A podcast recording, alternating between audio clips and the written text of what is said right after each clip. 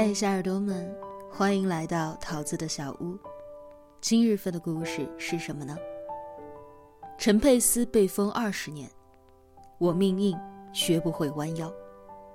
作者：蜡笔小尖椒。做自己喜欢的事，写自己喜欢的字，爱自己喜欢的人。私人微信：木叔二幺零，新浪微博：木叔 S U N N E。文章较长。分为上下两个部分。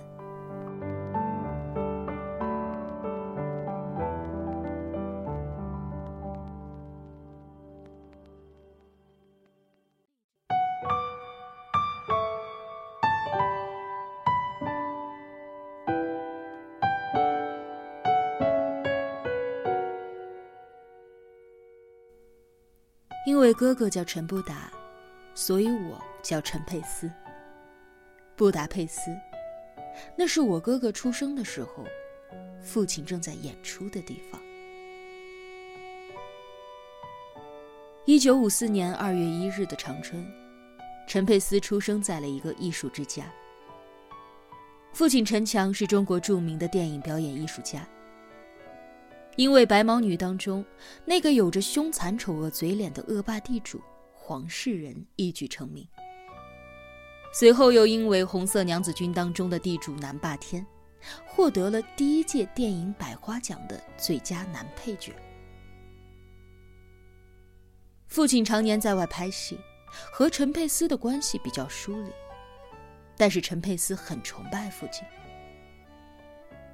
从小，陈佩斯就调皮捣蛋，不爱学习，经常和老师对着干，也因此，他时常遭到父亲的批评教育。而这一切，在他十五岁时，都改变了。如果你是一个好人，又怎么能够把坏人演得那么真呢？看起来是不是一个很好笑的理由？可就是因为这个理由，陈强被拖上了批斗台，打上了黑帮的标签，而陈佩斯也因此下乡到了内蒙古插队。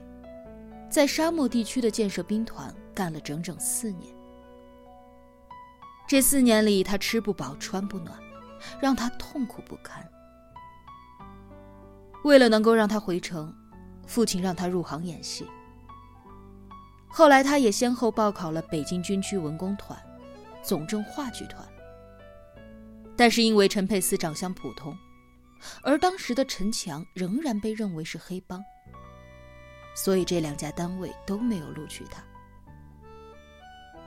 幸运的是，在一九七三年，因为电影演员田华的引荐，碰巧八一厂准备招收新学员，陈佩斯终于考进了八一电影制片厂的演员剧团。自此，他的演员生涯开启了。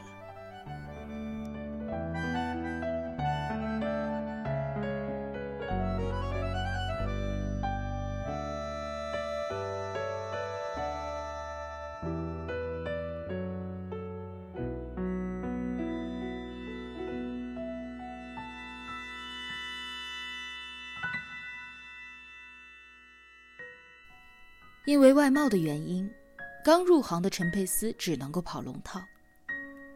但是他对于表演有着很大的兴趣，总是想方设法的给自己加戏。也正是因为他戏多，而且戏好，所以他也得到了不少的机会。一九八零年，陈佩斯首次做主演，和父亲陈强合作了喜剧片《瞧这一家子》。为了能够演好这部片，他的床头都贴满了人物分析。但是在片场时，还是时常遭到父亲的批评，是父亲手把手的教他演完了这部戏。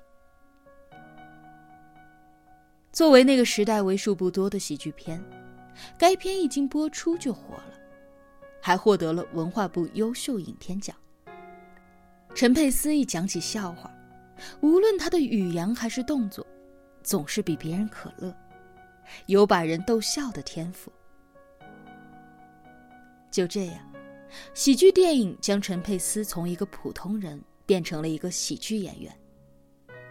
从此，陈佩斯的一生跌宕起伏，和喜剧就再也分不开了。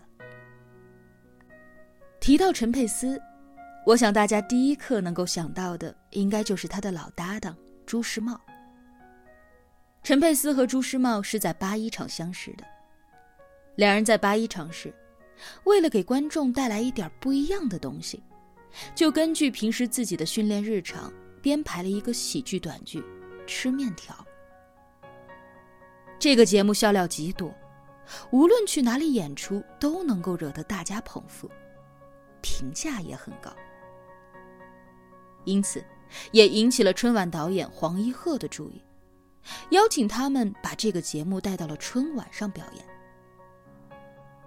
节目质量和笑料都无可挑剔，可是接下来的情况很是纠结，因为太好笑了，在当时也成为了错误。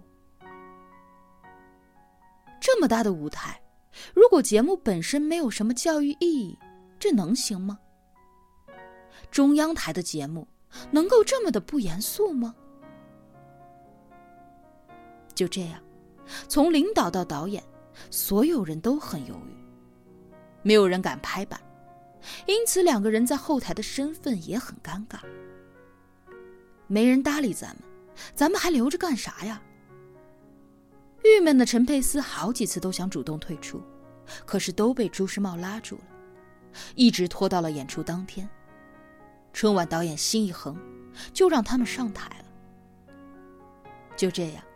吃面条火了，而陈佩斯和朱时茂也一夜爆红。一九八六年，因为传统电影工厂不愿意拍喜剧，为了能够做出更多的喜剧，陈佩斯离开了八一，创办了自己的公司，开拍喜剧电影。在接下来的十年里，陈佩斯和朱时茂整整上了十年的春晚。他每年一半的时间拍电影，一半的时间准备春晚小品。而他也靠着他的作品，和他丰富的面部表情和生动的表演，征服了所有观众。吃面条里，明明是一个空碗，可是他却吃得喷香，让人看着也想要来上一碗。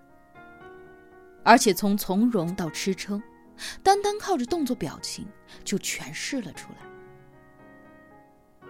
胡椒面里，仅仅只有两句台词，他就是对着一个空碗，纯靠肢体语言生动的演绎出了吹馄饨，笑料百出。巅峰之作主角和配角里的那一句：“队长别开枪，是我，皇军托我给您带个话”，到至今还是经典。你会发现，他的作品里。清一色的全是小人物，而且和朱时茂多是一邪一正。他的小品总是接地气的，没有那么直白的教育意义，也没有那么多的主旋律。他就是以一个又一个让人讨厌、充满着满身毛病的小人物，和朱时茂所代表的主流权威去对抗，用这种冲突矛盾来制造笑点。演尽了小人物的鬼点子、投机和皎洁，还有他们生活当中的辛酸和无奈。但是这奇怪的是，每次看完之后，却让人产生怀疑：到底这两种人物里，谁才是那个虚伪又可笑的人呢？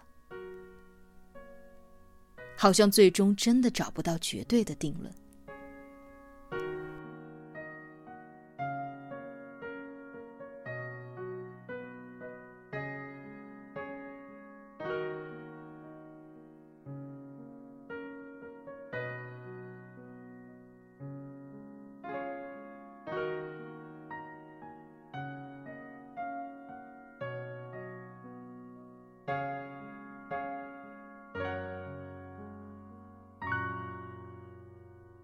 陈佩斯十一年的春晚之路，在一九九八年演完了《王爷与邮差》之后戛然而止。很多人说陈佩斯江郎才尽了，所以才在最高峰的时候退了下来。可是其实，只是陈佩斯决心退出春晚的原因，比大家想象当中的要更残酷。用盖爷在《沧海一声笑》里的一句歌词来概括的话，那就是：“我命硬，学不来弯腰。”早在1988年，《狗娃与黑妞》时，陈佩斯和央视就发生了一次冲突。当初陈佩斯要求小品用单机拍摄，用蒙太奇的手法，这样更能够表达出节目的效果。可是当时莹莹工作人员对他说 “no”，就要他按照他们的规矩来演。而到了《警察与小偷》时，陈佩斯提出了同样的拍摄要求。可是，这也再次遭到了春晚导演的拒绝，甚至还把小品前一段非常精彩和重要的过场戏给剪了。